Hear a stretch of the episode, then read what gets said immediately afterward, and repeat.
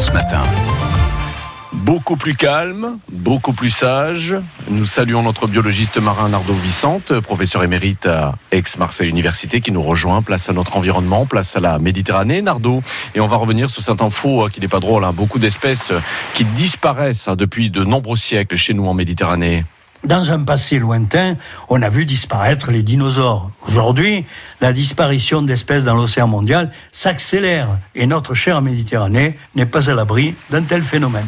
Une centaine d'espèces disparaîtraient chaque jour. On estime que le rythme des extinctions est dix mille fois supérieur à ce qu'il a été au cours des crises géologiques, ce qui correspond à une disparition de 10 à 40 de l'ensemble des espèces de notre planète. Certains écologistes estiment que certains groupes zoologiques pourraient disparaître totalement à la fin de ce siècle. L'Union internationale pour la conservation de la nature classe les espèces menacées en trois catégories.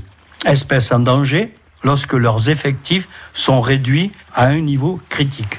Espèces vulnérables, si leurs effectifs ont fortement diminué. Et enfin, espèces rares, si leurs effectifs sont naturellement faibles dans les stations qui sont très localisées. Alors, quelle est précisément la situation en mer? Par rapport au milieu terrestre, on considère que peu d'espèces ont actuellement disparu en milieu marin. On peut citer par exemple une rapède, une patelle, qui vivait en Atlantique et dont on a vu le dernier représentant en 1929. Il en est ainsi aussi de l'huître portugaise, Crassostrea angulata, décimée en 1970 en Méditerranée par une maladie sans doute arrivée du Japon par une autre espèce introduite, Crassostrea gigas, qui est couramment élevée en Méditerranée et ailleurs.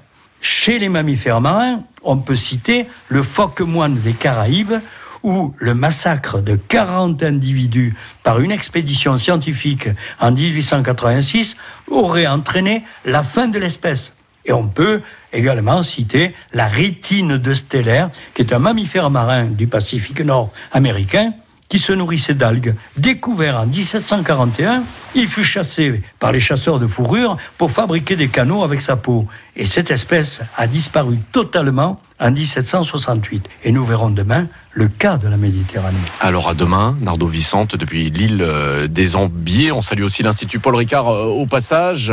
Et la Fondation, on vous retrouvera donc demain. C'est à réécouter bien sûr sur francebleu.fr.